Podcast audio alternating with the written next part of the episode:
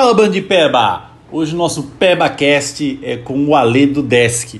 Um desafio aqui na região de Jundiaí e é muito bruto. Então fiquem de ouvidos abertos e saibam tudo sobre esse evento.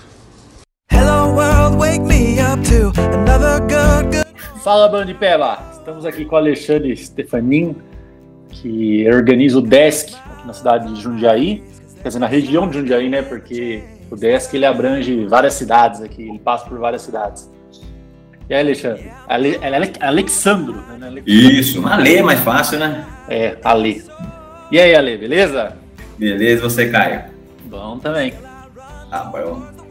Então, cara, esse, esse mês aqui começou o PFB, né? Pra ficar bruto. Mas conta pra gente como que nasceu o Desk lá no começo, o que, que ele é, o que, que você pensou que ele seria e o que ele se tornou. Beleza. Cara, o Desk, ele nasceu como um pedal de final de semana, né? Em 2014, setembro de 2014 para ser mais exato. A gente, na época, a gente tinha uma, um grupo de pedal, né? Era a equipe Trilhando, que existe até hoje ainda, a gente ainda faz algumas viagens com a galera da Trilhando. E aí eu fiquei um tempo pensando num rolê que fosse. Eu morava em Campo Limpo Paulista na época, a ideia era fazer um rolê que chegasse nos 100 quilômetros e circundasse Campo Limpo Paulista. Mais ou menos era essa a ideia, a meta, né? Aí eu fui estudando, explorando, explorando caminhos e tal, até que eu cheguei né, nesse, nesse percurso e marquei um dia, no sábado. Então, amanhã nós, nós vamos fazer esse pedal. E nesse dia apareceram lá umas 25 pessoas. A gente saiu e uns 5 só terminaram. Foram até o final. É, por vários motivos também, não era só porque era, era tipo, pela dificuldade, mas por causa de horário, que a gente tinha que voltar cedo e tal. Naquela época, não era tão comum a gente ouvir falar o pessoal do, é, vamos fazer três dígitos, né? Era bem é. raro. Pedal longo de 60 quilômetros já, né? 60 quilômetros já era longo. Então, é, isso mesmo. Eu, eu treinava nessa época aí, era porque eu tava treinando ainda. E, cara, fazia pedal de 30, 40 quilômetros, tava ótimo. Hoje em dia a mesma coisa, tem que fazer 80, 100. Exatamente.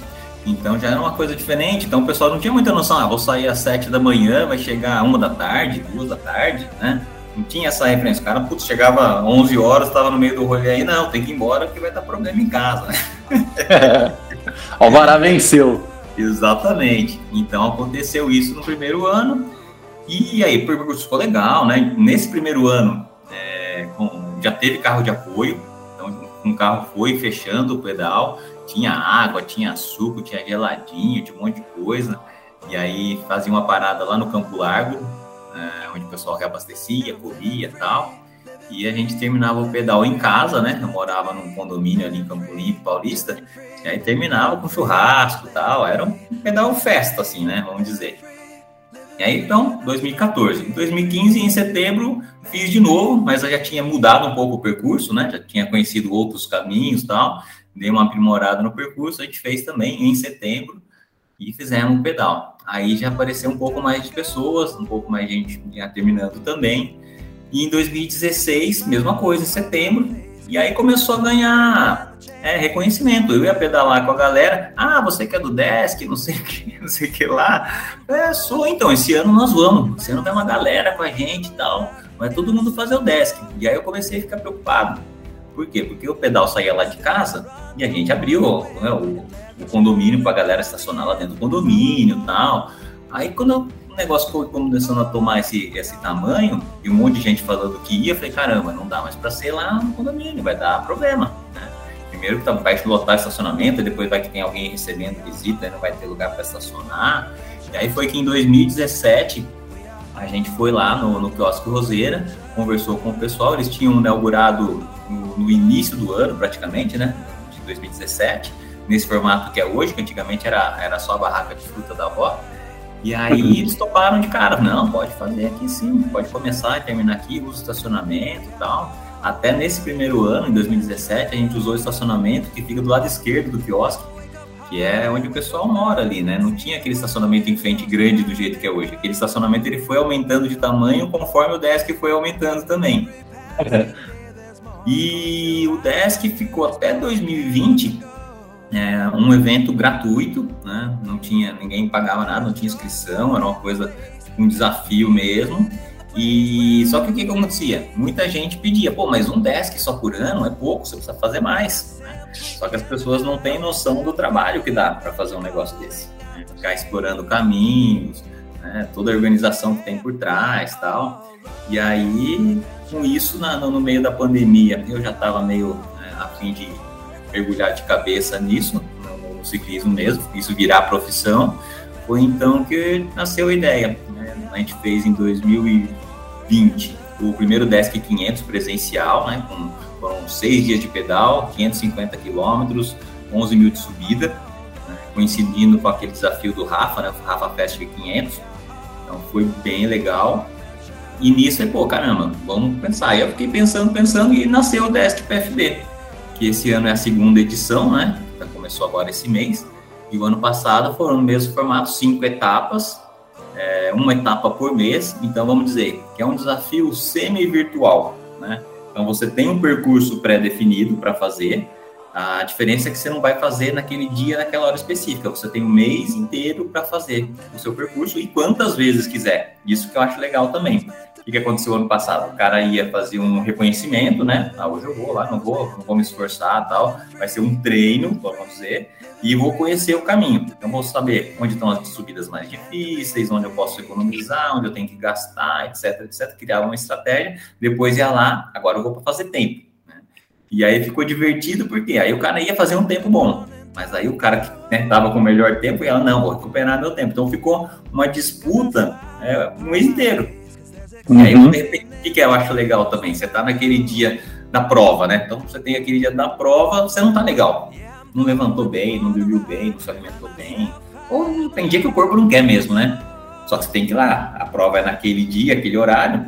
Se você tá bem ou se não tá, problema seu. Né? Se você não render tão bem, né? ninguém tem culpa. Ah, no desk PFB já não. Você pode estar, tá, pô, hoje eu não tava legal, não rendi, não foi bem, não pedalei legal só que na semana que vem você pode ir fazer de novo. E a grande. E é, ele nasceu assim, é, é, PFB, né? Pra ficar bruto. Isso. É, não sei se é, se é isso mesmo, mas acho que foi até o Lauri que falou. Que, porque o desk principal ele é bem pesado, né? Altimetria, é, bastante KMs. E aí vocês fizeram isso daí o pessoal treinar pro desk, porque muita gente abandona, né? Eu abandonei Exatamente. no ano passado. Exatamente, cara. Essa era uma coisa, né? Então, assim, o que, que acontecia frequentemente? A gente sempre tinha o primeiro ponto de apoio ali por volta do quilômetro 40, 50. E o percurso era na faixa dos 120, né? Então, a partir de 2017, o percurso começou até a, a uns 120 quilômetros. Aí, em 2018, a gente criou um percurso menor que a gente apelidou carinhosamente de Desk Kids. que tinha 90 quilômetros e mais de 2 mil de subida. Então o kits era só meio uma coisa, né, carinhosa mesmo, não era porque era para criança, não. Até a gente chegava, mas isso aqui não é kids, não. É. bullying mesmo que o ciclista pega. É mais ou menos isso. e aí a galera chegava no primeiro ponto de apoio e ah, resgate, ah, daqui eu volto, sabe? Então era uma coisa muito comum de acontecer. Muita gente chegava no primeiro ponto de apoio e, ah, daqui eu vou voltar. O, o desafio dele já tinha concluído. Ele fazia uma parte do desk e ia para casa. Né? E aí, o que, que a gente começando a conversar com as pessoas, o que, que a gente identificou? E a dificuldade era essa. No dia a dia, né, as pessoas fazem os percursos tradicionais, que elas estão acostumadas, né? Então, frequentemente, elas vão fazer é, Louveira, Terceiro, tal, os pedais naturais aqui da nossa região e dificilmente elas vão explorar outros caminhos que têm subidas mais duras ou que têm um acúmulo de subida maior. Então, se você passa o ano inteiro pedalando o tradicional, você está habituado, você está acostumado, aí num dia do ano você vai fazer um negócio que é bem mais difícil, né? Vamos dizer que é, é bem mais difícil fazer. É bem, é bem difícil. 500, né? Realmente não é possível, né? Assim, não é muito viável. A não ser que o cara, sei lá, tem uma cabeça boa, e acontece, né? O cara tem cabeça boa e tem preparo físico, ele vai dosando ali, ele faz. Em 6, em 8, em 10, em 12 horas, talvez, né? Ele, o ano passado mesmo, teve gente que demorou mais de 12 horas para terminar o percurso. É, não, o pessoal do pastel, né? Do, que, até que eu tô andando, naquela época eu não, não andava com eles, mas agora eu tô andando com eles. Eles saíram antes das 5, eu saí às 5 aquele o ano passado. Eles saíram antes das 5, eu encontrei eles no segundo ponto de apoio e eles terminaram, estavam de noite já, era quase umas 9 horas. Mas são super de boa, pessoal bem unido assim. Então vão, vão de boa tal. E é o desafio mesmo, né? Não é a corrida. Sim, sim. Isso, bem, isso é, é bem eles legal. têm essa, essa pegada, né? De parar mesmo, e reagrupar, e conversar, e comer e tal. É o estilo de pedal deles, né? É, geralmente, de, do, geralmente de domingo a gente faz um pedal a, até o, a um bairro ali em Vinhedo, Louveira, que tem um café da manhã, a gente toma um café da manhã lá. O gosto da Badia? Na Badia, isso. Nossa, é bom, hein? Então, é pedal de boa, né? Bem boa. Sim. E assim, isso que é legal também no, do Desk, que eu acho que é uma coisa que é, que é um diferencial. Tem a galera que vai para competir, para fazer tempo? Tem, lógico que tem, né? Tem. Mas tem a galera que vai, por quê? O Desk, o que, que o Desk proporciona? Conhecer caminhos novos, né? então pedalar por lugares que você nunca pedalou antes, lugares que são menos frequentados. Então hoje a gente sabe, né? A quantidade de ciclistas aumentou demais. Então, dependendo da região que você vai, você vai encontrar, né? Grandes volumes de ciclistas. Então, em alguns momentos isso se torna um pouquinho mais perigoso, Hoje está mais tranquilo, né? Mas no começo da pandemia eu lembro que putz, às vezes você estava numa subida lá, os negros descendo né, desembestado ali na contramão, ou você descendo também, nego subindo na contramão, cabeça baixa. Hoje em dia acho que já está mais tranquilo também, até porque esse pessoal já, já evoluiu com certeza, né? É, é na verdade. Fazer besteira também, lógico. É, eu acho que isso acontece muito quando a gente está muito tranquilo. É, porque, tipo assim, que nem eu vou andar com pastel, né? É, então a gente vai conversando, tudo. Então, às vezes chega uma subida que é crítica, você, mas você tá conversando com o cara do lado ali, fica um, tudo um do lado do outro. Então, às vezes, esse pelotãozinho pode atrapalhar quem tá descendo. E às vezes, quem tá descendo também, se putz, tá descendo embalado ali depois de uma subida, não é nem maldade, assim, ah, eu quero Sim. ganhar tempo mesmo, mas você tá tranquilo, né? Fala, puta, diversão aqui. É, então, às vezes, é, é, tá o perigo aí, né? Quando você fica sossegado. Porque se você tá numa corrida e você, tipo assim, ah, eu vou fazer a curva Tensão total, né? É, tensão total. Agora, quando você tá tranquilo, é, acho que é mais fácil acontecer acidente. E você sabe que tem um, um, estudo, né? Que eu já vi isso faz tempo.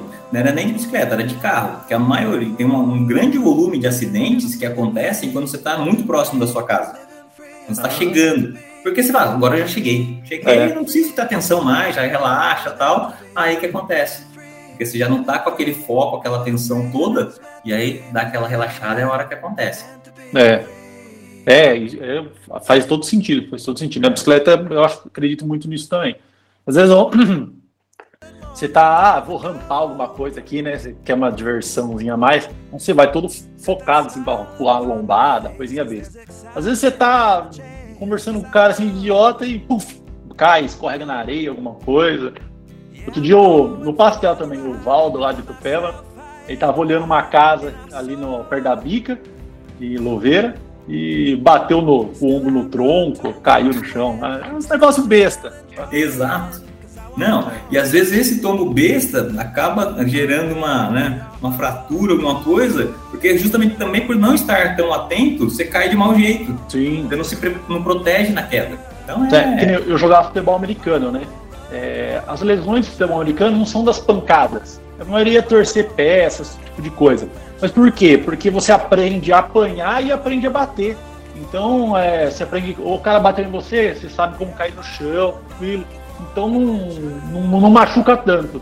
Agora, no futebol, eu acho que tem, no futebol normal, eu acho que tem mais acidentes, porque o pessoal, assim, você não pode chutar o tornozelo do cara, né? Mas quantos tornozelos você já viu chutar no futebol? Então o cara não tá preparado para isso, né? Então. Eu parei de jogar futebol porque toda vez que jogava me lesionava, cara. É, sempre tem uns caras muito malvados que entra forte. Sem noção, às vezes não é, mal, não é maldade, mas é sem noção. Sabe aquela coisa, chega fora do tempo da bola e chuta sua perna em vez de chutar a bola. É, futebol eu acho perigosíssimo. Eu acho também, na verdade eu tenho certeza absoluta, muito mais perigoso que o MTB. É. E esse ano aqui você, adicionou a categoria gravel e e-bike, né? Exatamente, cara. Na verdade, assim, o que, que a gente quer, né? A gente quer começar a movimentar, porque a gente sabe que é, um, é uma coisa recente, né? É uma modalidade nova, mas que a gente tem visto o pessoal aderindo. a gente gostaria bastante de ver a galera é, participando. O ano passado teve um, um cara que fez e-bike, então a gente criou numa categoria específica, porque não é justo né, o, a classificação contar o tempo da e-bike com os outros, das outras pessoas que estão sem, sem motor, mas a gente viu, cara, que não é uma grande vantagem, não, e-bike no, nos percursos longos. É, tem que dosar bateria... bastante a bateria e tal, e no plano tem o corte do motor, né? Uhum. Então, não é super é. vantajoso, não. É, o, o, as corridas que eu tô vendo são mais XCO, né? Porque Sim. aí é, é, espaços curtos, às vezes 40, não chega a uma hora. Exato. Agora um rolê desse daí, mesmo com a e-bike, dura umas 8 horas pelo menos. Aí não tem bateria que aguente, não. Só não, se não. for um carro de apoio e tiver uns, umas bateria extra Reserva, lá na né? Então, no Desk mesmo, do ano passado, né? Tinha, teve uma menina de São Paulo que veio e ela fez com a e-bike, ela fez o de 90 quilômetros. Mesmo assim, na, no segundo ponto de apoio, precisou dar uma carga na bateria. Então, o segundo ponto de apoio tinha energia, enquanto ela estava lá, né, se hidratando, comendo alguma coisa, deixou a bateria carregando para terminar. Só que também a hora que ela chegou ali no pescoço da girafa, né, que é a subida mais dura, com 100, estava com ali ó, de 90, ela estava com 80 km pedalado. Nossa, subiu, subiu uma beleza. É. Essa é a grande vantagem da e-bike, né? É, você já andou de e-bike já? Já andei, cara. Já andei ah. de Scott, andei de Specialized, já andei de Trek. É divertido o negócio. Tem gente é. que tem preconceito, mas o... é, é outra pegada. E outra, não tem essa, ah, não, eu, eu descanso. Não, descansa não, você faz força igual. A única coisa Sim. é que você vai mais rápido. Vai mais rápido, é isso mesmo. E assim, dá uma possibilidade de, de muita gente pedalar, porque a gente sabe que, vamos supor, casal. Às vezes o cara pedala a semana inteira, a mulher pedala uma vez a cada 15 dias. Então, quando tem essa oportunidade de ir junto, ela consegue andar bastante junto com, com o cara, né? Assim, um percurso maiorzinho. Tem, às vezes, percurso que nem eu gosto de, de estrada também. Mas tô, cara, treinando muito pouco. Às vezes o, um rolezinho maior com o pessoal, que nem vai andar como cai, é praticamente um desk. É, às vezes é bom, uma bike elétrica você consegue acompanhar o pessoal também. Sim. Então, eu acho que é muito inclusivo, dá, abre muita oportunidade. tinha muita, gente, é, tinha muita gente pedindo de grado e bike. Cara, não eu, tem eu, muito, não, não é uma coisa que, que pedem assim, não. Aí a gente está realmente criando para estimular. Porque às vezes a pessoa fica assim, ah, mas não tem uma categoria, então não vou. Não, tem categoria. Então, participa né, de, de, de e-bike ou de gravel e vamos embora. Eu, eu, acho que essa comunidade ela é unida, né? Principalmente de gravel. Acho que a comunidade de gravel é mais unida. E aí, de repente, tem um, dois, três, quatro, pô, legal. Aí a gente começa a criar esse movimento, né? É uma coisa, acho que incipiente ainda, mas tem tudo para crescer, virar uma, uma grande modalidade em todas, e ter ter a modalidade em todas as competições do Brasil, né? Sim. É, tem um, assim, a, a, a Gravel, ela se dá muito bem em, em estradas mais planas, né? É, o Desk, ele é bem, bem focado em subida. Né? Sim. Então, e as então, descidas, eu acho... eu, na verdade, eu fico com receio das descidas, cara. É, é a descida ela vai rápida também. Assim. Mas acho perigoso, é. né? Porque não tem suspensão, né? Se a pessoa não tiver muita habilidade, eu, aí você vai é. fazer no sábado o percurso, depois você me fala. Como eu nunca pilotei uma gravel, eu não tenho parâmetro, né, para falar. Quando eu, eu faço o percurso, eu sempre faço o reconhecimento antes de todos os percursos. E as, muitas vezes eu mudo. Às vezes eu pensei no percurso, a hora que eu vou fazer ele pedalando, eu mudo. Por quê? Uhum. Porque eu acho que está mal distribuída a subida, ou porque ali eu achei que está perigoso, ou a intuição, também muitas vezes a intuição me faz, sabe? Uhum. Eu estava planejado ir por aqui, falei, não, não vou por aqui, vou por ali, e aí fecha. Então eu não tenho essa sensação, né? Que, como é que é descer? Vai, você vai descer no sábado lá, tem uma descida que está perigosa, até de mountain bike.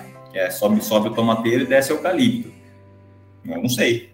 É, até já falou. É, é, assim, dá, dá para passar. Eu já desci Taturana de grave, Sim, né? Até aí lá. Dá para descer, você tem que segurar um pouco mais. Você não desce igual uma mountain bike, né? Eu já desci o, o Choquito rasgando, do lado da MTB, do, junto com o Maikutsu. Já desci ele rasgando. Eu imagino que frear também não seja o forte é, dela, né? Não, se precisar frear, complica. Mas é assim, é, você também você vai pegar. Depende do, do, nível da pessoa, porque tem gente de, que pode pegar uma a bicicleta mais top MTB aí não dá trabalho. E não consegui. Teve uma moça, eu fui num. quando estava chegando a, a, as graves no Brasil, a Specialized fez um, um, um, passeio com o pessoal que é funcionário, né? Ali pelo Limoeiro. Então a gente subiu o Mirante, ia dar a volta no Limoeiro e voltar. Quando você desce do, do Mirante para aquele muro de pedra, sabe? Sim. Tem umas valetinhas ali, né? Tinha uma menina que ela não andava de bicicleta, tinha sido é, recém-contratada na Specialized. Ela tava com uma turbo, né, Levo, uma bike é, elétrica, que tem a suspensão mais de 120. E ainda ah, MTB falava, mesmo. MTB. É, E todo mundo de grável. Certo. E todo mundo desceu rasgando, que nem tava o Guto do Pedal Power, ele tem uma habilidade legal. Então ele putz, desceu rasgando lá, a menina caiu. Com a bike mais confortável que tinha, entendeu? Só ela caiu, ninguém mais caiu. Então, assim, vai da habilidade da pessoa, né? Tem que, você tem que reconhecer seus limites também, né? Aquela prova que correu eu e o Lauri, o FBR, é, no começo tinha umas descidas bem complicadas, tinha bastante valeta, sabe? E ali a gente passou. E o Lauri caiu numa menorzinha, porque tinha furado o pneu dele, ele tentou correr atrás. Então foi. Não foi, assim, foi do momento dele ali, mas a gente já passou bastante em lugares complicados. Assim, tem que frear um pouquinho a mais com a MTB, mas aí se compensa na reta, né? Sim, coroão, é. né? Putz, é. mete uma marcha ali, vai 50 fácil. É, percurso igual a volta do, do Limoeiro ali, sabe? Que tem bastante estradão na reta. Sim. Ali eu acho que é, rende, melhor, né? é. Mas é a diversão, né? Você vai, você vai pela diversão. Então o Desk vai ser bem legal. Eu, eu, me inscrevi, acho que tem mais um cara inscrito na Gravel que eu vi lá. Eu tava, tava chamando o Victor da. Victor, Victor da. Do Tudo Gravel lá. É, então eu conversei com ele sábado, ele tá, tá refugando, hein? Precisa não forçar ele. É, mas ele na, falou, força. Ele falou que não quer ir no de 90. Eu falei, ah, eu já vou no mais longo. Se não for mais no de 90, eu nem vou, né? É, é bem assim, bem assim. e, e, uma coisa que eu não entendo é aquele ranking maluco de vocês. Tem um ranking para ganhar desconto, tem um ranking para de, de ciclismo. Explique isso aí pra gente. Legal. Bom, o ranking ele nasceu no Desk 500 de 2020, no final do ano. E qual era a ideia? É realmente a gente ter alguma forma de reconhecimento, né, vamos dizer, para quem participa dos, dos, desafios. Então, o ranking ele não tem a ver com, com tempo, tem a ver com a classificação diretamente. Embora quem fique bem classificado ganha bônus, né? então, ganha pontos bônus para o ranking. Mas participando do desafio e concluindo o desafio, tem uma pontuação que é garantida. Então, por exemplo, eu não vou lembrar de cabeça aqui agora do. Deixa eu ver se eu abro aqui no, no site, eu coloquei lá. Então, tem uma pontuação já pré-determinada para cada percurso do Desk PFB etapa 1, tá? Vou pegar aqui e já falo para não falar besteira, né? Então, ó, o percurso de 50 vai gerar 7,93 pontos e esse, essa pontuação, ela é, ela é, baseada na distância e na altimetria. Então, a distância tem um peso, a altimetria tem outro peso. Por isso que a gente chega, é uma formulazinha que chega nessa pontuação, tá? O de 70 gera 11 pontos no ranking e o de 90, 14,6 pontos no ranking. Então, essa é a, a, a, lógica do negócio. Você fez o percurso de 50, concluiu, tá lá no, no Raiderize que você concluiu, a sua pontuação já está garantida, tá? Aí você ficou bem, bem posicionado, ficou lá em primeiro na geral. Aí você vai ganhar mais cinco pontos por ter sido o melhor tempo. Ah, entendi. Isso. E aí te distribui também alguns outros pontos bônus, por exemplo, o ano passado me distribuiu no primeiro, na etapa 1, porque teve alguém que fez seis vezes o percurso. Bom, nós demos alguns pontos bônus pro, pro cara, entendeu? Ah, alguém faz alguma coisa diferente aí, tipo, vai gerando bônus. No ano passado, a gente estava dando bônus para quem doava sangue. Então, ah. de ganhar pontos no ranking era doando sangue. Né? Uma, uma, forma da gente estimular o pessoal a doar e aí ter uma, uma recompensa. E aí, esse ano, além do. Então, o que aconteceu? A gente fechou o ranking em dezembro do ano passado, né? Então, fechou, zerou o ranking ali os 10 primeiros colocados no feminino e os 10 primeiros colocados no masculino ganharam desconto em todas as etapas do Desk PFB mais o Desk 2022. Os primeiros ganharam isenção total, depois a gente foi distribuindo desconto de 50% até 25%. E esse ano, além do, do que vai ter de desconto, provavelmente no final do ano, gente deve seguir essa mesma metodologia, a gente vai criar alguns eventos especiais, né, coisas assim diferenciadas, pode ser uma viagem, pode ser um pedal diferente que termina com um jantar, né? E aí a gente vai convidar primeiro essas pessoas que estão melhor ranqueadas para participar desses desafios, desses eventos. Tá? Então, a forma também de reconhecer quem está com a gente participando direto. Sim, legal. É igual no Brasil Hive, tem um, né, quem participa de três provas, vira um, um índio lá, tem um nome. É, Guarani. Indígena. É, Guarani. Então, aí tem alguns privilégios também, é né? bem legal. Exatamente, essa é a ideia. E aí, assim, lógico, a ideia é que esse ranking vai evoluindo, né? E que aí, sei lá, que consiga ter prêmios para sortear, não sei, né? Porque a gente já faz isso bastante. Por exemplo, nas etapas do, do Desk PFB, a gente vai ter sorteio de bike fit pra, no, no 50, no 70 e no 90. Então, tem três bike fits com, com o Mauro Maia, que é fisioterapeuta e é fitter. Ah, então, vai ter três sorteios. Entre todo mundo que completar o 50, sorteia um. Todo mundo que completar o 70, sorteia outro. E o de 90 também vai ter outro sorteio. Quem ganhar, faz o bike fit na, na faixa. Legal. E aí a gente vai ter isso na, em todas as etapas. Ah, bem legal. É, e, e patrocínio, como você faz o patrocínio? Você corre atrás, o pessoal vem atrás de você? Cara, assim, acontece meio que naturalmente. A gente conhece a pessoa, às vezes a gente conversa e vê de uma forma. A gente não tem patrocinador mesmo, sabe? Ninguém coloca dinheiro no desk. Né? As parcerias que a gente faz normalmente é essa troca. Ah, então, legal, vamos sortear alguma coisa né? Ou vamos fazer um apoio, né? Strings faz bastante os apoios com a gente, então o ponto de apoio fica deles. Ah, a gente está com a parceria da Blast Bike, todo mundo que fez inscrição nos, nos desk tem 15% de desconto em todos os serviços na, na, na oficina, né? Então, assim, a gente vai criando essa, essas coisas que acho que ajudam o, o nosso parceiro, né? Da visibilidade, ajuda o ciclista também, que ele acaba tendo uma vantagem. E acho que a, a gente faz esse meio, meio campo aí. Legal. É, se, é, se, se de uma forma recorrente aí, em vez de fazer, como o pessoal faz na FBR, vai, quatro, cinco corridas por ano, você faz evento todo mês, recorrente, e o pessoal não, não fica amarrado, assim, você falou, ah, às vezes o cara não acorda bem e tal. É um desafio que, que é bem, bem diferente. E aí você está fazendo só isso, então, no começo lá você falou que queria entrar para essa área, e aí agora Sim. você só trabalha no desk, então. Exatamente. A gente formalizou, né? Virou uma empresa mesmo. Né?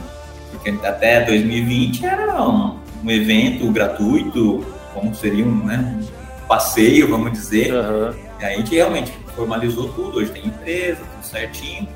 E muitas ideias na cabeça, cara. Muitas ideias. É, tem um, um leque para fazer. É, uma, uma coisa legal. Coisa bem doida para fazer aí para frente, viu?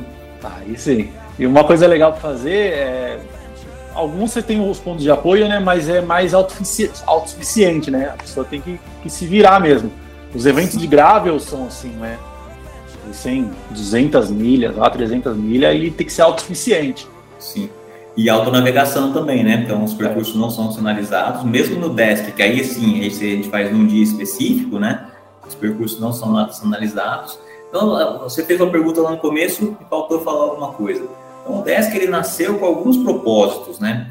Primeiro era esse, de ser um, um desafio mesmo, que motivasse as pessoas, né? Fazer algo diferente, é, mostrar caminhos novos, novos percursos, incentivar a autonavegação, porque assim, eu comecei o Desk é, na exploração raiz, né? Então eu passava no lugar, essa, essa rua para direita, aqui, essa estrada de terra direita, nunca fui, vamos, vamos, vamos. Ia, chegava numa porteira, voltava, legal. A outra, a gente, ah, então vamos nessa agora. Chega, pô, saiu aqui. Olha que legal, a gente nunca tinha feito esse caminho. E a gente foi explorando assim. Depois que começou o uso do Strava, né? Porque até então, não sei se é da sua época, né? Mas a gente tinha que usar aqueles livretinhos com. Não, uma... é, quando eu comecei a pedalar já tinha Strava, só que assim, hoje já é complicado você comprar um computador que tenha mapa, né?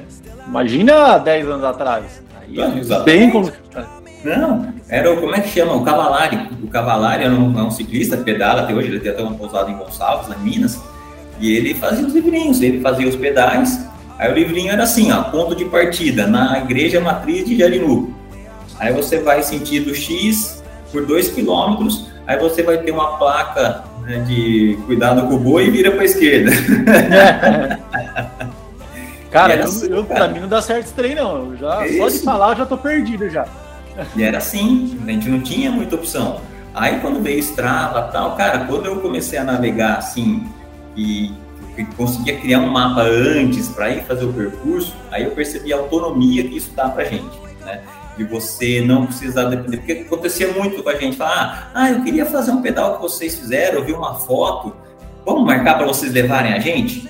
Né? A pessoa não conseguia ir sozinha, mesmo que a gente explicasse e tal, ah, beleza, vamos marcar, semana que vem a gente marca para fazer esse rolê para vocês conhecerem. Se você tem isso, né? Hoje você pega um arquivo GPX muito fácil na internet, você pode pedir para a pessoa, você pode baixar, né? O Wikiloc ajuda bastante, né? tem um monte de trilha lá, eu uso bastante. Então, assim, você baixou, colocou no Garmin ou no Strava mesmo, né? Tudo bem, no Strava não é a navegação mais fácil, porque você precisa ficar olhando na tela, mas é possível navegar. Eu naveguei é. muito no Strava, naveguei bastante no começo. É, e às vezes, às, às, vezes você pega aqui, ah, tem que andar 15 km aqui, você vê mais ou menos, então você vai indo. Às vezes não precisa nem ficar ligado. Você vai, vai, vai. Você chega no flucação, puta, tá esquisito aqui. Aí você, você olha. E é muito fácil baixar mesmo. Até on, ontem o, o Rafa Pedroso, ele me chamou e falou, ô, não tô conseguindo baixar aqui, cara, você não me ajuda, você manja? Aí eu abri, acho que ele tava abrindo o celular, para o celular eu não sei fazer.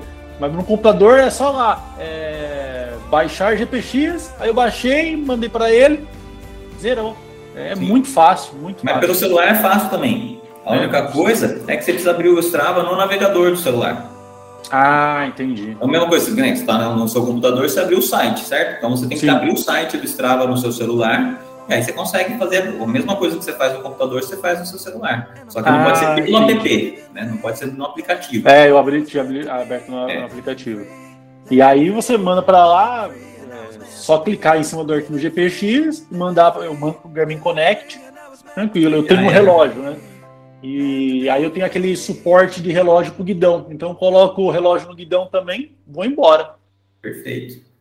É. E aí você pode fazer o percurso que você quiser, cara. Né? Não tem. Então você está em outro lugar. É, né? Tipo, eu nunca pedalei em Brasília, vou para Brasília. Pô, carrega lá uns percursos e vai fazer. Sim. E ainda ah, tem aquele mapa de calor. alguém lá que vai me levar, não, não precisa. É, tem aquele mapa de calor agora, né? Que mostra onde os ciclistas mais passam. Tudo. Perfeito. Então você cara. consegue ver ali onde tem uns lugares legais, aí você baixa o GPX e vai, tranquilo. Sim, eu quando crio o percurso agora que eu vou ver, né, ah, essa aqui é uma região que eu não, não conheço todas as partes, então além de você ver o heatmap, você consegue ver, né, pelo segmento, ó, tem alguém que passou aqui recentemente? Porque às vezes tem isso, né? Às vezes tem um lugar lá que o pessoal passou, mas passou há cinco anos atrás.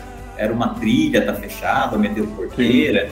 Então você pode ver, pô, não, o pessoal passou recentemente, ó, passou o mês passado, tem bastante gente passando, então é, é um lugar que dá para passar. Tem muita é, informação.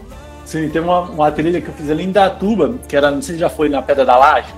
Não. Então, é perto do Limoeiro ali. Aí, tá. o que, que aconteceu, cara? A gente saía na, na, na volta do Limoeiro ali. E aí fiquei um bom tempo sem ir. Quando eu fui de novo, saí atrás do quintal da casa. Ah, o dono da casa, o que tá fazendo aqui?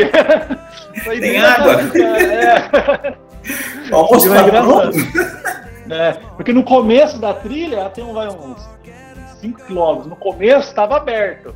E no final estava bem fechadinho. Então ninguém passava, acho, mais ali. E. Ah, porque a gente estava lá já, né? E aí saiu lá, mas foi engraçado. Não passamos mais, né? Não vou passar mais. Sim. É, o único lugar que mudou também, não sei se você chegou a passar, quando você tá vindo, indo de Jundiaí para Louveira, passa o Curupira ali, aí pega aquela, aquela retona ali de terra, né?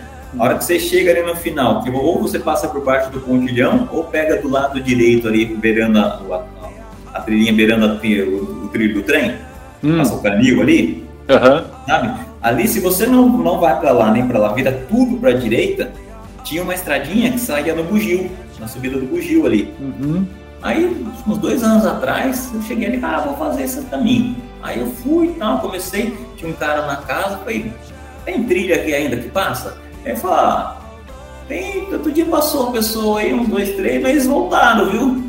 Ah, então tá bom, então deve ter, vambora, fui. Aí chegou, eles estão construindo um condomínio lá também, no Bugio. Uhum.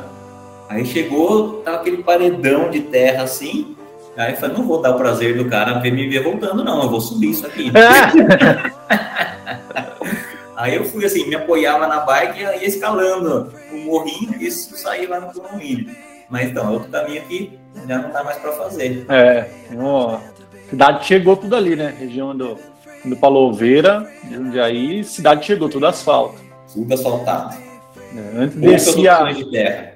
É, descia do lado da prefeitura ali, já, a hora que chegava debaixo da, da ponte, ela já era tudo terra, né? Hoje, Sim. tudo asfalto. Tudo, tudo Assim, eu, eu consigo cortar um pouquinho ali, né? Se você pega, lá vai para a segunda ponte, na hora que você sobe também tem o canil ali do lado esquerdo, né? Uhum. A próxima você vira à esquerda, você desce de terra, terra até o Santeliza lá. Então você corta um pouquinho da É, mas é, é, é maquiar, mas tá chegando. Chega, é. E o aplicativo que vocês usam aí? É, é seu? É de outra pessoa? Como que é que é? Rasterize, é Rasterize, né? Raiderize. Raiderize. Raiderize. É um aplicativo nacional, é um pessoal lá do, de Santa Catarina que, que desenvolveu. Eu conheci o Raiderize no meio do ano passado, quando eu realmente eu estava com dificuldade, né? Porque o que, que eu fazia no, no Desk PFB? Eu usava o Strava para fazer a validação do percurso e para ver o tempo, né? Então criava o segmento do Strava e é, é a partir dessa informação que eu criava a classificação. Só que era tudo manual, né? Precisava ir lá no Strava, pegar tempo, olhar link por link. Deus o livre que trabalho. Trampo do caramba e assim uma chance de errar muito grande, né? Imagina você fazer isso repetitivamente, de uma hora que você não sabia o que estava fazendo. E aí, beleza, comecei a pesquisar, ver se fazia um aplicativo, o que eu podia fazer. Aí achei esses caras, comecei a usar o aplicativo, né? Então, uma, uma ideia bem bacana, porque eles, os caras são ciclistas, eles são focados em desafios de ciclismo. Então, ah, pode ser que um dia faça desafio de corrida de rua? Pode ser que sim, mas hoje é 100% focado em ciclismo. E aí comecei a usar, tal, foi legal, funciona. E aí, no mais ou menos novembro do ano passado, eu resolvi mandar uma mensagem, vamos conversar, né? Ver se eles tinham, o que eles tinham nos planos deles, e aí tive uma conversa muito bacana, é, coloquei as minhas ideias do que eu precisaria para poder fazer os desafios lá no desk, né? E os caras toparam fazer, cara. Eles desenvolveram várias coisas. Então, hoje, a, ferramenta que está sendo usada hoje para validação do percurso, eles desenvolveram. E ela tem uma vantagem bem importante em relação ao registro do segmento no Strava, porque é uma ideia diferente, né? Você pensar, o segmento do Strava, para que, que ele serve? É para você pegar um ponto A, um ponto B e fazer o seu melhor tempo. Né? É como se você estivesse dando o seu melhor ali naquele segmento. Então imagina o seguinte, um percurso, um, um segmento de um quilômetro ou uma subida de 3, 4 quilômetros que você não tem a bifurcação, faz todo sentido, né, no segmento. Porque por mais que você canse, você pare, você segue naquele segmento, você não vai fazer, né, você não vai sair dali e voltar. Então, a, a, ideia do segmento do Strava é essa. Então, você entrou no segmento, se você saiu, você não quer mais fazer o segmento. E aconteceu muito disso no, no, no ano passado, porque o segmento de 70 quilômetros é muito grande. E a galera, às vezes, não, né, né? Às vezes perde um pouquinho, né? Passa uma entrada, volta e entra no percurso de novo. Ou, ah, preciso ir ali comprar uma água, vou parar aqui, ali, etc. E isso Tirar água do joelho. O, o Strava não conseguisse dar match no segmento. E aí não aparecia o tempo. Aí eu descobri que a gente podia abrir chamado no Strava e eles conseguiam lá, acho que meio que manualmente, colocar e aparecer o tempo. Só que faz sentido não aparecer, né? Então, se você, um percurso de 90 km, você andou 5 km fora do percurso e voltou, você andou mais 500 metros fora do percurso e voltou. Beleza, você, você desistiu do segmento, não preciso te dar esse tempo, né? Você não estava querendo fazer aquele segmento. Por coincidência, você fez tudo, mas você não estava disputando. É, e, aí, e mesmo, às vezes, mesmo com o tempo nublado, o GPS fica maluco. Se você usa no celular, principalmente, que é mais, é mais fraco, sem contagem, né? Fica Sim. maluco. Às vezes pode acontecer alguma coisa também, mesmo você fazendo Exato. tudo certinho. Ah, mas eu fazendo um percurso, eu, eu e a Michelle, a gente estava indo, aí quando eu olhei para trás ela não estava, eu voltei. Né? Aí eu voltei, encontrei com ela, tinha furado o pneu, arrumou o pneu e fui embora. Então assim, eu voltei uns 500 metros dentro do percurso. Ele não deu match. Hum. Aí eu, eu é. fiquei, mas por que não? Eu não saí do percurso, estava no, no, percurso o tempo inteiro, dentro da rota. Ah, mas pô, você foi, aí você voltou. Voltou. Você, ah, você desistiu do segmento, você não está disputando. Né? Então, nessa, nessa mentalidade faz todo sentido ele falar que não, não deu match. Sim. E aí, no, no, que a gente desenvolveu né, em parceria com a Riderize, é que assim, ó, não importa o que você faça durante a sua atividade. Se você fizer todos os pontos do mapa, né, se você saiu, voltou, quantas vezes você quiser, não tem o menor problema.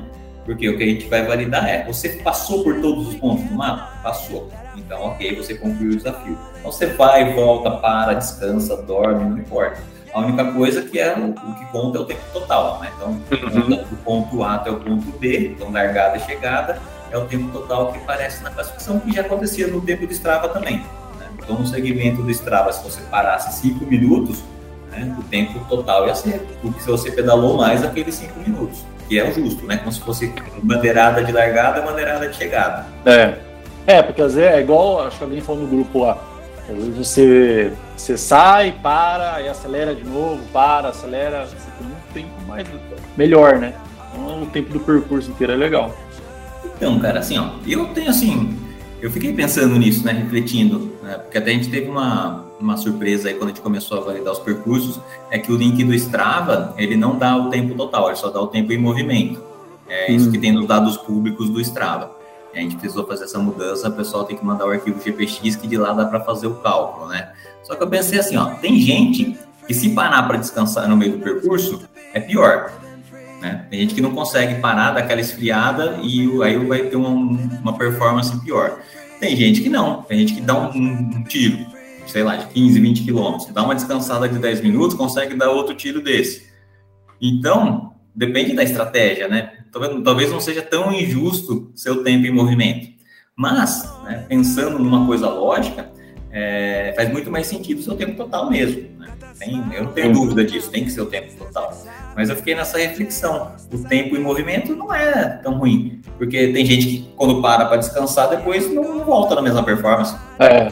Fica então, depende, aí o só o cara tem que fazer essa estratégia dele. É legal, são 90 quilômetros. Eu vou pedalar 25 do topo, né?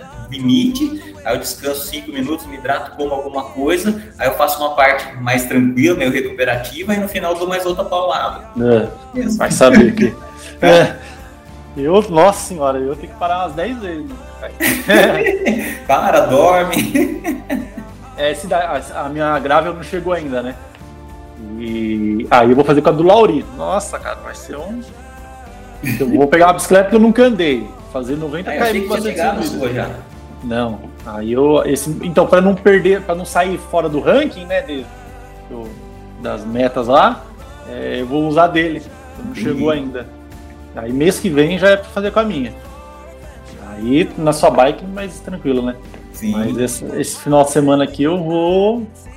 Vou, daqui, vou, vou, fazer, vou para terminar, sem tempo de. Sim. Ah, mas de repente a sua bike chega até o, até o fim do mês, você tá, ainda tem outro final de semana para fazer, né? É, não, não vai. É, não, não vai. Não vai Atrasou o embarque lá.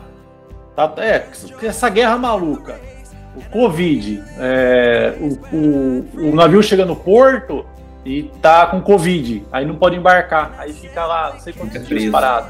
É, então tem um monte de situação que tá assim, aí atrasou pra caramba, já não tinha material, já não tinha bicicleta. Cara, isso é que eu não entendo, viu? A pandemia já acabou e não, não acerta esse negócio de matéria-prima, de material, cara. Falta, falta, falta. Não, ainda tudo, tudo caro, tudo, tudo, tudo, tudo, tudo. Dólar caro, né? Reflete ó, tudo. Não, o dólar até que tudo deu uma agora, não tava 5,80, ah, mas agora tá de 5,10, deu uma melhorada, mas... Então, mas se a gente considerar o dólar é, antes, pré-pandemia, tava uns 2 reais ah, mais sim, baixo. Sim. Mas já teve pior, né? Mesmo assim o preço não baixa, né? Isso que é legal. Não baixa. Não, aí tipo assim, é, é, imagina você ter um seu negócio, né? Aí você vai lá, é, compra bicicleta, né? Paga X, paga vai 100, 100, 100 euros, vai. Ah, da, Ita da Itália que tá vindo. 100 euros. Aí chega aqui, quando tá chegando aqui, abaixa o imposto. Né? Aí o cara quer que baixe o valor aqui. Se você vender mais barato aqui, você não consegue comprar outra lá depois. Sim, não dá. E é, e é tipo assim, que nem teve a redução do imposto, né? Sim. É, esses dias de coisa de, de bike. Aí as marcas que estão aqui no Brasil fizeram lobby para voltar o imposto da bike importada. Então, tipo assim, mês que vem já não, não pode não ter esse, essa redução de imposto. Então você não pode vender mais barato, porque senão você não consegue é. comprar outro, você não consegue Sim. girar o seu negócio, entendeu? Você vai ter prejuízo no final das contas. Então é bem complicado. As marcas nacionais, principalmente Calói, né? Quando eu fico, falo marcas nacionais, eu só ouço Calói fazer isso. Eles fazem bastante lobby, porque eles podem, assim, né? Eles geram bastante emprego aqui. Então eles fazem esse lobby. Aí, Nem é nacional mais a Calói, né? é, pois é, né? E É aí nacional. é, e para eles fica bom, né? Porque eles trazem a Canondale ou tudo com, com imposto lá embaixo, mas a Canondale também não é mais barata, né? Não. Bem longe disso. Nem longe. Então complica o mercado. Mas é isso, então a Mas gente vai sabe qual é o problema da- do mercado de bike, cara? Hum, Porque assim, você você pensa, o negócio que eu acho mais absurdo é pneu. Pneu não tem por que custar uma- mais caro que pneu de carro. Não tem, cara, é borracha. Ah, não tem tecnologia. Não, não, não. Menos. Pneu não tem.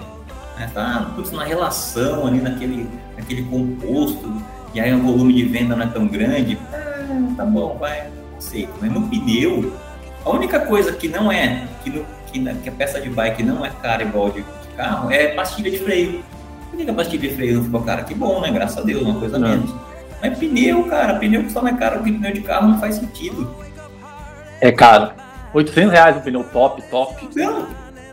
Né? Pneu de carro custa 600, 500, é muito mais material. Não, e tá vendo pra trocar do mil aqui no golzinho, 400 reais. Então, Entendeu? Se eu você, vai, com você vai 100, 120, 140 no carro, E é um pneu, o pneu de bike de 400 é um pneu médio, não é um pneu bom, bom. Exato. Né? Então, isso é de tudo da bicicleta, que tudo tá caro, né? mas eu ia falar na verdade por quê? Porque, cara, eles estão vendendo. Para que, que vai baixar preço? É, Então, a demanda tá alta, preço alto e não, não para estoque, para quem que vai ser louco de baixar preço? Não É. vai.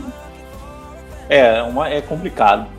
É complicado. E aí, e é difícil, né? Você vai falar, ah, não vou, vou fazer greve, não vou comprar pneu, você vai ficar sem pedalar também. fica sem pedalar, né? Então, É, um negócio maluco, né? Tem. Sim.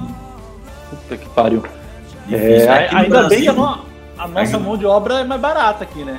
Então, ajudaria se a gente tivesse uma carga tributária mais adequada, né? Menos, menos abusiva em todos os produtos, né? não só de bicicleta, né? Em geral. Se a gente conseguisse fazer uma reforma tributária que, que nem está agora. Assim, eu tô com uma esperancinha, né? Como eles fizeram uma Ah, mudança eu- por causa do combustível, quem sabe né, dar uma luz é um maluco aí fala, putz, vamos fazer, vamos, simplificar o imposto Ah, para tudo, não só no combustível, né? É difícil, né? Não- não- eu não, não, não espero um negócio desse, não. Eu trabalho para ganhar mais porque pagar menos imposto, duvido. É, Porque assim, no, o que acontece? O imposto que vai dinheiro pro governo para eles roubarem. É isso. Né? Se eles primeiro, pra para pagar, roubar. pagar as contas deles são altas pra caramba, né? Os caras são É. caras- é uma empresa Então. cara demais da conta. Então, só pra pagar a conta já é demais. É, ainda É. que ter esses, né? O bolso básico era, era baixar o salário deles. O cara ganhar 50 mil por mês, quem ganha isso daí hoje em dia? Menos de 0,10% da população. E o cara ganha isso aí. Se eles se, se, se fizesse um pouco de sentido, eles tiravam isso. Mas não- se não tiram isso, você acha que eles vão tirar imposto? É, não, o certo é assim, o cara quer ser deputado e tal, faz por amor ao país, não recebe salário. Faz porque É. você quer dedicar né, o seu tempo, você quer melhorar seu país, ou beleza, vai um, sei lá, dois mil reais, cinco mil reais, já estaria bom demais, né? Mas não, os caras, além disso, além de salário, tem verba disso, ajuda de custo daquilo, não sei mais o que, viagem de graça. né? E nenhuma empresa pessoal ganha isso. Assim, Nada. com cargo que seria. E o cara não pode ser né? demitido, olha que beleza. É, cargo de confiança, não pode ser demitido. É, cargo de confiança não. É, É, o cara é eleito, só pode ser. Só É, ser não, mas até cargo de, de, de prefeitura, essas coisas que é cargo. Ah, não, funcionário público aí é. É, não pode fazer nada, o cara, o cara pode pintar, rolar e que não acontece nada com eles. Então, né, assim, É, isso é virando- difícil, isso é difícil. é, se você tá numa empresa, é, se você não, não, não cumprir metas ali, não faz as coisas, já era, né? Cortado. demitido, vai procurar sua Tá, turma. prefeitura, que pariu. Os caras morrem lá e não, não é demitido. Exatamente. Ficou, fica 100 anos sem fazer nada, ganhando salário, aposenta no salário integral, melhor do que qualquer aposentadoria de quem trabalha em empresa privada. Mas o quê? Vamos falar de desk que é melhor, É, vai. vamos falar de desk. Pior que esse assunto de bike sempre cai nessa parte de, de imposto, cara. É um negócio que a gente sente, né? A gente sente no bolso. Não, cara, você imagina o seguinte, outro dia eu tava fazendo uma elucubração aqui. Porque assim, você hoje você pega uma empresa, a empresa paga um salário. Esse salário custa o dobro para a empresa. Então, se ela paga 5 mil por funcionário, esse cara custa 10 mil por mês. Aí esse cara que ganha 5 mil, ele não ganha 5 mil, ele ganha 4 mil, ele recebe 4 mil porque ele também tem imposto de renda aqui na fonte e tal. Hum. Aí quando ele pega esses 4 mil, ele vai no supermercado, esses 4 mil não compra 4 mil de mercadoria, porque ele tem 40% é. de imposto em tudo que ele compra. Então, de verdade, ele tem lá, sei lá, 2, 3 mil reais no máximo de, de, de valor ali naqueles 10, naqueles 5 mil que ele ganha. Né? E ele está custando 10 mil para a empresa. Agora você imagina o seguinte: se o cara custa 5 mil, para a empresa custasse 6, e ele recebesse mesmo esses 5 mil ou 4,800, sei lá, e ele fosse no supermercado, esses 4,800, comprasse o dobro das coisas que ele compra hoje, então ele ia comprar o necessário, ia comprar coisas a mais, ia gerar emprego, porque a indústria precisa produzir mais. Então, imagina um ciclo virtuoso, né? De tudo melhorando, porque o cara tem mais poder de compra, ele compra mais, a indústria precisa produzir mais, gerar mais emprego, aumentar a renda, aí sim. Só que. É. Então, eu, eu tenho agência aqui, né? É, todos os, eu não tenho nenhum funcionário fixo, mas eu contrato todas as pessoas por PJ. Né? Não tem nenhum CLT. Tudo Não, é. Na verdade, sai o mesmo preço para mim, só que o assim, preço que eu digo é, se, eu, se eu pagasse mil pro cara, eu gastava dois mil, né? Eu vou pagar Isso. dois direto para ele. Exato, muito melhor. Muito melhor. Fica ele recebe mundo, dois. É. Tudo bem que ele vai ter que pagar um imposto de mais 6% lá, mas é muito menos do que ele pagaria como um CLT. Sim, é. Que seria o. Nossa. Aí ele se vira para fazer é, fundo de garantia dele, se ele não tiver mais você para contratar ele como é que ele vai fazer? Tem que ter a garantia dele, faz a é, mas, tá? é, mas é, é, o fundo de garantia é assim, né? É, eu gasto dois. O fundo de garantia vai 100 reais, ele recebe mil, né? 900 se perde. Exato. Vai tudo para ele. Se o cara não, não tiver consciência, aí também não vai fazer milagre, né? Exatamente. O cara tem que saber que ele não tem aquele aparato do governo, né? Que é o que faz as pessoas. É, aquela esmola, né? Aquela esmola, porque o governo pega um monte e dá esmola. Sim.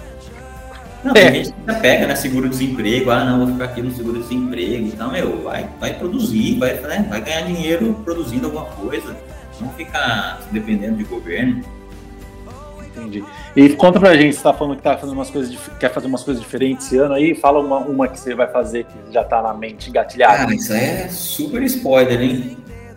É assim, eu estou estudando bastante o mercado de criptomoedas de NFTs e vai sair alguma coisa disso. Eu ainda não sei exatamente o que, que é, mas tem umas ideias aí, já foram reformuladas, já foram melhoradas, mas a ideia é que isso fomente de alguma, de alguma forma a gente é, facilitar para alguns atletas realizarem alguns desafios que eles estão se propondo a fazer. Hum, legal. É, dá para você criar até uma criptomoeda do Desk. Pode ser. Porque na verdade toda criptomoeda é um NFT, né? É um token. Ah. Então, talvez em algum momento. É, às vezes o NFT é o não fungível, né? Isso, Depende exatamente. de vários tipos. Talvez em algum momento a inscrição do Desk seja, né? Quem tem um NFT tal, tá, tá, tá, tá garantido no Desk. Talvez no ranking a pessoa ganhe um NFT, quem sabe? Muitas coisas podem acontecer. É, eu, eu, trabalho aqui com Criptonautas, que é uma, uma plataforma de ensino, né? E tem um pessoal Legal. bem fera aí. Eu não, eu não, não tenho um conhecimento aprofundado sobre as criptomoedas. Eu cuido da parte de marketing, né? Mas o pessoal é bem legal, se você quiser. Sim. Eu acho que esse é um gargalo, cara. É a parte da é. educação. Acho que é, não, mas assim. Sabe como não, fazer, né? Não, como é. comprar um NFT? Não sei. Ou mesmo ganhar, né? A pessoa ganha, mas como é que eu vou colocar na minha criptomoeda? Minha, minha crypto wallet, né, minha carteira. Como é que eu faço isso? É simples, mas não é óbvio.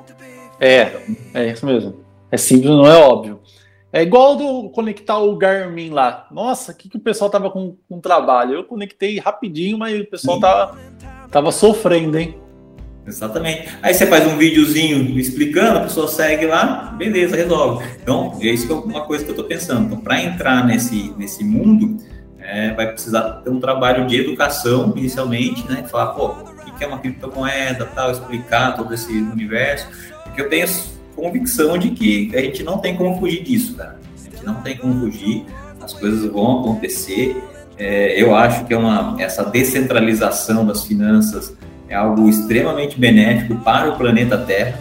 Acho que vai gerar uma, uma, várias oportunidades de independência, porque, cara, ah, o dólar, né, o dólar é uma moeda estável, ela é moeda universal, beleza.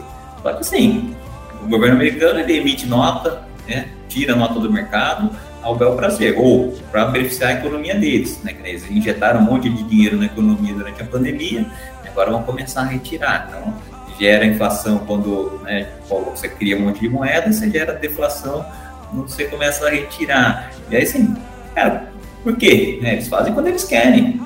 É. Agora, na, no mercado de criptomoeda não tem isso, o negócio é estável. A gente sabe quantos, quantos, quantos Bitcoin vão ter, quantos Ethereum vão ter, né? uma coisa pré-definida, sabe quanto vai poder minerar por ano.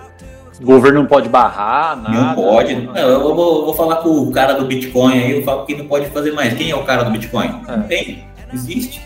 É o Satoshi lá, mas ninguém sabe quem é o cara. É. Então é, eu, eu tô muito ciente que isso vai ser a grande evolução daqui a uns anos. Porque assim, é, não, tá bom. É, se, não, se não faz nada de errado, por que, que o governo vai travar seu dinheiro? Mas se acontecer igual o Collor, tirou dinheiro de todo mundo lá. É, igual Sim. lá no, no Canadá, que o pessoal tá ajudando os caminhoneiros, travar a conta de todo mundo. Entendeu? Então se você depende do. Você tem seu, seu dinheiro lá no, no governo, pode acontecer isso. E se você tá lá no Canadá, você é imigrante, não conhece ninguém lá, e eles têm a suspeita que você ajudou alguém e travam seu dinheiro, você nem fez nada. Simplesmente eles suspeitaram de você. É, então é complicado, né? Você, você sabe que no Brasil, quantas pessoas já são presas, né? Presas mesmo, cárcere privado, tá na cadeia lá que é inocente. Agora Sim. imagina para travar nosso dinheiro. Então, é, acho que as criptomoedas vão abrir isso. Exatamente. Tanto assim, ó, existem casos, por exemplo, nesses países que as mulheres não podem ter contas em banco. Né? Elas conseguem ter uma certa autonomia usando criptomoeda. Sim. Porque não é, consegue que... Então ela precisa ter um celular. Tem um celular é, ou um computador, ela consegue fazer transações. Então, existem várias brechas, né, que na verdade não é nem brecha, né, é várias situações que não são corretas que as criptomoedas já corrigem, né? já, já dão uma solução. Cara, eu sou. Eu comecei a estudar, fiquei bem fã do negócio. Acho que é, não, é, não é moda, não é. Muita gente fala, ah, isso aí não é certo, né? Tem muita coisa errada por trás, mas coisa errada tem tudo. É, na verdade, é, na verdade tem os pilantras, né? Que, é por Todo ser descentralizado. Não tem, no WhatsApp, não sei aonde, não tem, não é. no criptomoeda também É, não é a criptomoeda que tá errada, é o é pessoal pessoa. que por é. trás. Igual aquele faraó lá que prometia milhões e milhões. Ele tá prometendo, não é o problema da criptomoeda, né? Sim. Não, e outra, aqui no, em Jundiaí tem alguns casos, né? Uns caras que você garantiam 5% de retorno ao mês se você deixasse o dinheiro com eles. Os caras sumiram com o dinheiro. É, então, é o, o cara que tá errado. Então. Porque a é, pessoa cai na moeda, era moeda real, né? É. Moeda local, não tinha nada de errado. Tomaram na cabeça. É, o pessoal cai naquele golpe do Pix, ah, me deposita 100 reais, que daqui dois minutos eu te deposito mil, porra. É a culpa do Pix. É, e a culpa é do Pix. Ah, aí não, não, pelo amor de Deus. Não, mas eu acho, cara, acho não, eu tenho certeza. E nossa plataforma lá pode dar um fit com vocês aí, pra gente fazer alguma coisa junto. Boa. Vamos conversar. É. O pessoal lá, ele são bem. sabem bastante da tecnologia por trás ali. Eu não, eu não, não, não, não sei o um embasamento não, igual eles. Mas a gente pode marcar uma reunião aí e conversar todo mundo junto. interessa sim. É, Porque, assim, é, assim, o, é, tem muita informação, né? Um negócio bem novo ainda, embora o Bitcoin já tenha aí 9 ou 11 anos, não lembro. É, a, acho que agora está no momento que a coisa vai. Vários países já tomando Bitcoin como, como moeda, né? É. É, se for ver uns dois anos atrás, estava 10% do que está hoje. Exatamente. E vai subir muito ainda. Vai. Porque, cara, o pessoal fala ouro e tal. E porque as pessoas falam que não tem lastro, né? O Bitcoin não tem lastro. Ah, o dólar, ele tinha lastro em ouro até 1978, se não me engano. Então, assim, o que tinha que emitido de dólar, né, o volume em valor de dólar, o governo americano tinha que ter esse volume de ouro, ouro guardado. Esse era o lastro. E eles em 78 cancelaram isso, não existe mais esse lastro. Então é só a moeda mesmo, é só a nota, e não tem nenhuma reserva física ali de ouro que garanta esse dinheiro. É, a garantia sou Joe. Exatamente, então é a mesma coisa, entendeu? É. É muito louco o negócio. E que você é... vai lá cobrar garantia, não tem garantia, não tem garantia. garantia? Que garantia? É, não tem garantia. Bem assim. Ale, valeu pela conversa, deu uma hora aí, deixa você fazer suas coisas também. É bem legal. Hoje é terça, né? Na quinta-feira sai. Legal. E a gente vai conversando aí. Quem sabe a gente faz mais podcast aí. Esse é o, vai ser o segundo. E tô também criando, aprendendo como fazer. Mas é legal essas conversas, né? Sim. Eu não quero fazer corte nenhum. Eu quero fazer, deixar do jeito que a gente tá conversando, deixar ela inteiro que fica na íntegra mesmo. Mas é legal, né? Ah, vou cortar só essa parte que ficou legal. Não. Deixar os altos legal. e baixos. Beleza, cara. Show de bola. Agradeço aí pelo convite precisando, vamos trocar mais ideia. Não só de, de bike, pode falar de outras coisas também, né? Que, é. que vale a pena. Acho que tudo que a gente consegue compartilhar do, e do pouco que a gente sabe né, pode ser útil para alguém. Então, vamos compartilhar. Bem legal. É, quem sabe você faz um modelo de negócio aí vende para outros estados. Ué, por que não, né? Vira franquia. É, Sai franquia. só viajando criando percurso. Só percurso é. fácil, sem subida. É, dá, dá pra fazer bastante. Até na região aqui dá pra fazer bastante, né? Pô. Então, beleza. Bando de Peba, um abraço. Que, espero que vocês tenham gostado aí. Falar com a Lê. E até a próxima. Falou, Ale. Falou.